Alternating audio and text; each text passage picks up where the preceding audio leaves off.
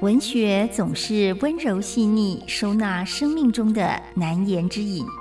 孤独、忧伤、恐惧、病痛、失落、无常。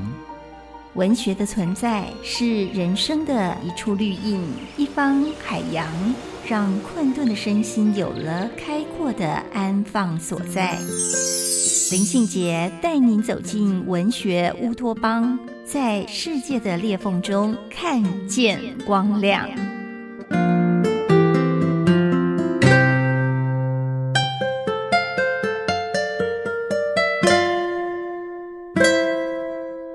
大家好，我是林信杰，欢迎来到文学乌托邦。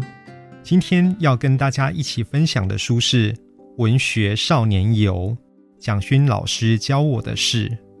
这是我自己写的书《文学少年游》，副标题叫做“蒋勋老师教我的事”。这一本书大概是我近几年生活的总和，是我无聊生活中阅读的趣味。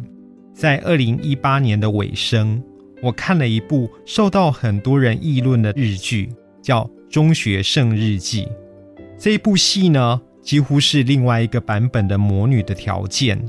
中学生日记里面，他讲的是年轻女老师跟国中男学生之间不被世人认可的爱情。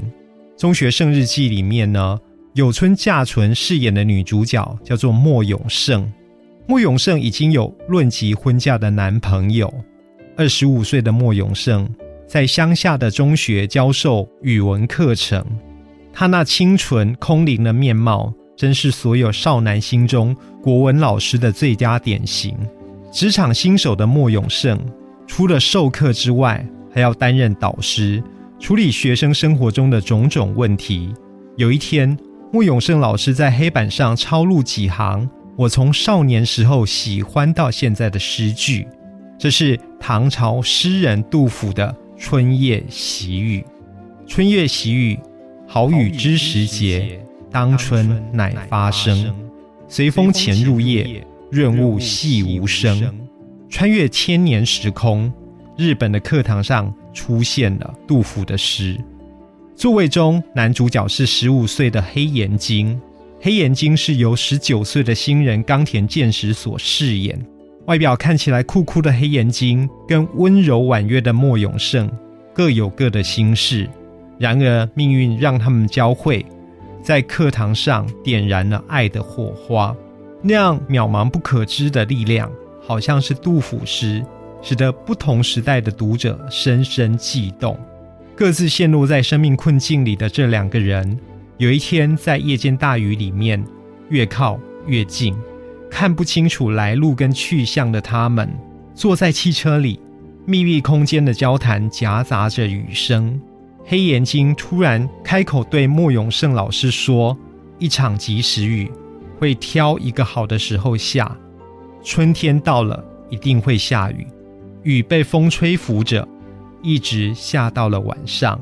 老师，你课堂说的没错，我感觉诗的风景就在眼前。”莫永胜老师回答着：“我特别喜欢这首诗，感受到了风和雨，看见了景色。”我一直希望能够传达给别人，谢谢你。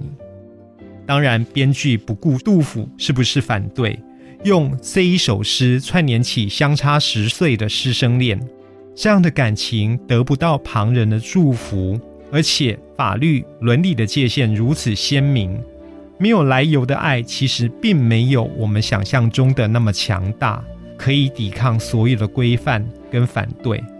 我从那一部戏里面理解了什么是绝望，也理解了文学带来的微弱希望。杜甫的诗像是祝福，也是保护罩。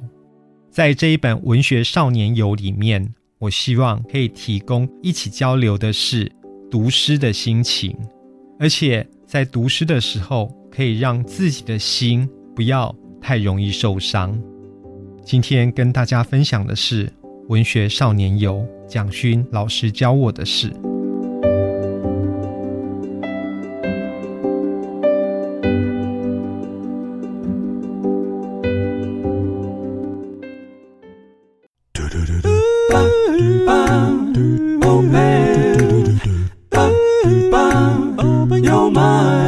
Open your mind，就爱教育电台。